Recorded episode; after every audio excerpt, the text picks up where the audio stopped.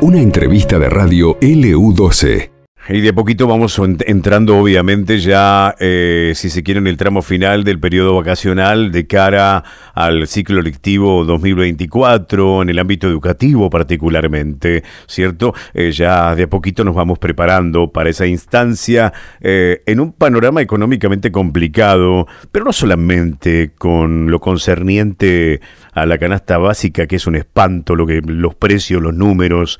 Yo siempre pienso, digo, ¿cómo hace una familia numerosa para mandar los chicos a la escuela, para darles de comer, ¿cómo, cómo se hace? Hacen magia, evidentemente, qué difícil, ¿no? Qué difícil. A esto se suma obviamente una ola impositiva que también lamentablemente afecta el bolsillo de la gente. ¿eh?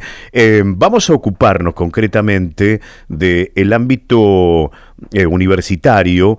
Karina Franciscovich es la decana de la, Unidad Académica Río Gallegos de la UMPA. Se inicia el ciclo lectivo 2024, como dijimos. el ministro de Economía había mencionado, el ministro de Economía de la Nación había mencionado que no iban a tocar el presupuesto universitario, ¿sí? Pero, bueno, parece ser que hay recortes mm, que son palpables. Vamos a preguntárselo a Karina Franciscovich. Eh, hola Karina, ¿cómo le va? Eh, buen día, un gusto saludarla. Hola, buen día, ¿cómo les va? ¿Todo bien? Muy bien, ¿ustedes? Bien, acá ya en el inicio de este nuevo 2024, digamos, y bueno, expectantes porque hay algunas cosas que todavía no, no se han definido y tratando de ser lo más organizados posible porque sabemos que es un año bastante complejo. Ajá, claro. Y de hecho, bueno, los recortes, ¿llegarán los recortes? Nosotros estamos en la expectativa de que no nos recorten, pero eso no significa que en, términos reales no haya un recorte al fin, porque considerando la devaluación de la moneda más el aumento de la inflación, que se ha generado, eso hace que eh, tanto los servicios públicos como los gastos corrientes que nosotros tenemos se han incrementado y, y no así nuestro presupuesto. Eso hace que vaya a ser muchísimo más difícil este año poder afrontar todas las necesidades que surgen en, la, en la universidad. claro. Y yo, yo, yo, le iba a preguntar, ¿y de qué manera los afectaría? Por ejemplo, em, ¿en, ¿en qué repercute si hay un recorte presupuestario? Mira, por ejemplo, es, es, es bastante sencillo con un caso bien claro. Si nosotros pagamos un millón y medio de luz por mes y pasa a tres millones, entonces sacamos el otro millón y medio. Claro. Tenemos un presupuesto finito. Y te estoy hablando de una única partida. A eso sumale gas, eh, servicios de internet, mantenimiento, para hacer las compras para poder ir manteniendo el campus, que es un predio grande. Y yo ahí ni siquiera me estoy metiendo con salarios. Claro. Simplemente te estoy eh, tratando de demostrar, o sea, cuáles son los gastos que nosotros tenemos eh, mensualmente eh, y que eso nos afecta. Otro tema son los servicios, o sea, nosotros tenemos eh, un jardín para que quienes vayan estudiando puedan llevar a sus hijos de 45 días a 5 años y ahí tenemos una contratación y gastos. Nuestros tenemos por el otro lado una residencia que también mantenerla es costoso y el más delicado de todos los servicios, que es uno de los que venimos trabajando fuertemente para ver qué, qué podemos hacer, tiene que ver con el comedor estudiantil, dado que se han duplicado todos los, los costos para poder hacer los menús y nosotros tenemos el presupuesto hoy en el mejor de los escenarios igual, por ahora no se ha hablado de un incremento presupuestario para gastos de funcionamiento, eso hace que también se vuelva más difícil poder brindar un servicio de menú que sea lo suficientemente bajo para poder eh, que nuestros estudiantes puedan acceder a él. Claro, qué, qué difícil, ¿eh? Sí, estamos en un en un momento, por eso estamos trabajando desde todas las, las líneas, venimos trabajando fuertemente con la con la municipalidad y venimos también haciendo gestiones con la provincia a nivel sistema de la universidad y a nivel eh, nosotros con el día a día de estar en la ciudad de Río Gallegos y de ahí vamos a ir viendo qué alianzas estratégicas podemos eh, concretar para tratar de, brindar el mejor servicio posible, o sea, para para nosotros la, universidad, bueno, por lo menos desde nuestro equipo de gestión, creemos firmemente de que es fundamental para no solamente la igualación de oportunidades, sino para la mejora de toda la, la comunidad, porque de ahí salen los profesionales que después nos atienden en todos los servicios que se brindan en una comunidad, ¿no? Claro, claro, sí, sí. ¿Y el, y el cupo ya, ya, ya saben la cantidad de, de nuevos alumnos que comenzarán a cursar sus estudios en la UMPA? No, porque ya se abrió la inscripción, o sea, tuvimos una inscripción en diciembre, sí. pero ahora estamos en febrero, en, eh, mientras se van sustanciando las mesas eh, en el periodo de inscripción. Ah. Y la verdad que históricamente, no tenemos tan claro por qué, pero es así, es la última semana en la que se anotan la mayor cantidad de personas. Em, y, y, le pregunto, yo no sé si, si, si, si es acertado lo que voy a preguntar, no digo, pero ¿corre peligro la fuente laboral de mucha gente producto de esta situación si se concreta el recorte presupuestario? Inicialmente, eh, yo quisiera no, no poner en esos términos una situación que genera caos, hay mayor incertidumbre. Lo que lo que sí se pone en riesgo inicialmente es la calidad de la educación. Sí, y justamente esto que te acabo de decir, tanta incertidumbre no es buena para las personas tampoco, porque están los y las estudiantes expectantes, eh, todo el sistema universitario expectante, y en realidad tanto nivel de incertidumbre en ningún aspecto es bueno para el ser humano. Totalmente. Digamos, entonces eh, esa incertidumbre, pues estás hablando de puestos de trabajo, estás hablando de trayectorias, estás hablando de decisiones de vida, eh, obviamente que no que no no es lo más saludable. Entendemos de que se tiene que ir resolviendo porque también sabemos que las universidades, la comunidad en su conjunto, por lo menos la mayoría, entiende que son espacios importantes para la misma comunidad. Entonces, a partir de ahí, eh, creemos de que nuestros representantes estarán a la altura de las discusiones que se tengan que dar en esta materia. Claro, claro. Ahora yendo al, al meollo del embrollo, si se quiere, em, ¿ya está confirmado que el recorte se va a hacer o es una suposición?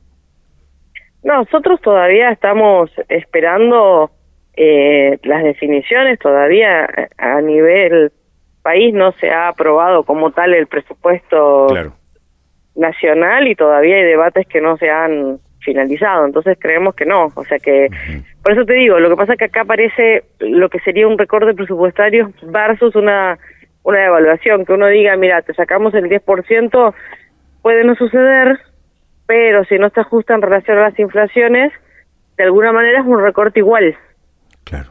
¿sí? Porque nosotros tenemos, es lo que yo te decía, las universidades pagan luz, gas, internet, servicios. Entonces tenemos que tener los recursos para poder afrontar esos gastos. Claro. ¿Y, ese, ese presupuesto eh, que ustedes manejan eh, se actualizaba todos los años? Claro, hace, hace más de 10 años se actualizaba y después se daba una planilla extra que era para, para los crecimientos estratégicos de cada universidad. Nosotros nos tocaba un 1%, que era ínfimo, pero con eso te permitía crear algún cargo nuevo, fortalecer alguna cátedra, fortalecer em, eh, alguna necesidad específica, pensar en nuevas carreras. Eso ya en los últimos años, ya en los últimos no, ya en la última siete, ocho, nueve años ya eso dejó de aparecer y empezaron a aparecer líneas donde las universidades nos teníamos que presentar, autoevaluaciones donde vos lo tenés que ir generando y en base a eso se iban obteniendo fondos para mejorar las carreras, pero lo que era el presupuesto y gastos de funcionamiento se actualizaba, quizás más lento de lo que pasaba en inflación, pero se actualizaba de año a año. Bueno, ahora estamos en un punto, justamente en, una, en un nivel de incertidumbre respecto a eso. Claro. Entonces es muy difícil pensar en la mejora. Por el otro lado, se están discutiendo temas como eh, las, e, las evaluaciones a, los y las estudiantes y, y todo eso genera la necesidad de recursos. Entonces, por lo menos para que se haga de, de, una forma no de favor, sino como parte de un trabajo. Claro. Y a, y a partir de ahí, eso nosotros tenemos, por ejemplo, en la unidad académica 22 carreras y, mm, y, y cada carrera tiene su propia lógica y sus propias necesidades. Pensar en algo de eso eh, bien organizado implica eh, recursos. Por eso estamos viendo, por ejemplo, trabajar con la provincia, con el área de educación desde la universidad para ver eh, cómo trabajar con los, y por lo menos en realidad con el sistema educativo secundario, pero por lo menos con los quintos años para poder ir eh, trabajando en el, en el traspaso de, de lo que implica ser un estudiante de secundaria versus un estudiante universitario. Claro, claro. bueno, todo esto, más todos estos cambios, más todo, bueno, implica cierto cierto grado de, estar expectante, digamos, por lo menos, y, y, mientras tanto seguir gestionando con todas las necesidades cotidianas que, que surgen, porque ese es nuestro principal desafío. Claro, exactamente. Qué bueno que no se quedan de brazos cruzados, se iba a decir, ¿no? Y dentro de, de lo que es el, el, presupuesto eh, propiamente dicho de, de, de, la universidad, ¿cierto? ¿También está incluido los salarios de la gente que trabaja allí? Sí, por supuesto. De hecho, la, el, el, el modelo ideal es eh, un 95-15, un 85-15, un 85% para salarios y un 15% para gastos de funcionamiento. Pero las mayorías de las universidades resignan gastos de funcionamiento para, para poder mejorar cátedras y entonces para salarios y eso implica que todavía aún estemos más eh, restrictivamente sintiendo esta situación porque si nosotros un 90, un 95% lo designamos a a, salarios eh, y si después no hay aumento de gastos de funcionamiento, eso implica que se hace más difícil todavía funcionar. Claro, seguro, seguro. ¿Y ustedes están en comunicación directa con eh, alguna autoridad este, que esté un poco más arriba, digamos, que posibilite, permita eh, de alguna manera interceder en este tema? Y la universidad, por intermedio de la señora rectora, está haciendo lo que son las gestiones en términos eh, generales, como en las estructuras mismas que existen en el sistema universitario nacional, que tiene que ver con el SIM, ¿sí? donde se reúnen los rectores de todas las universidades y con estructuras regionales como el CEPRES, por ejemplo.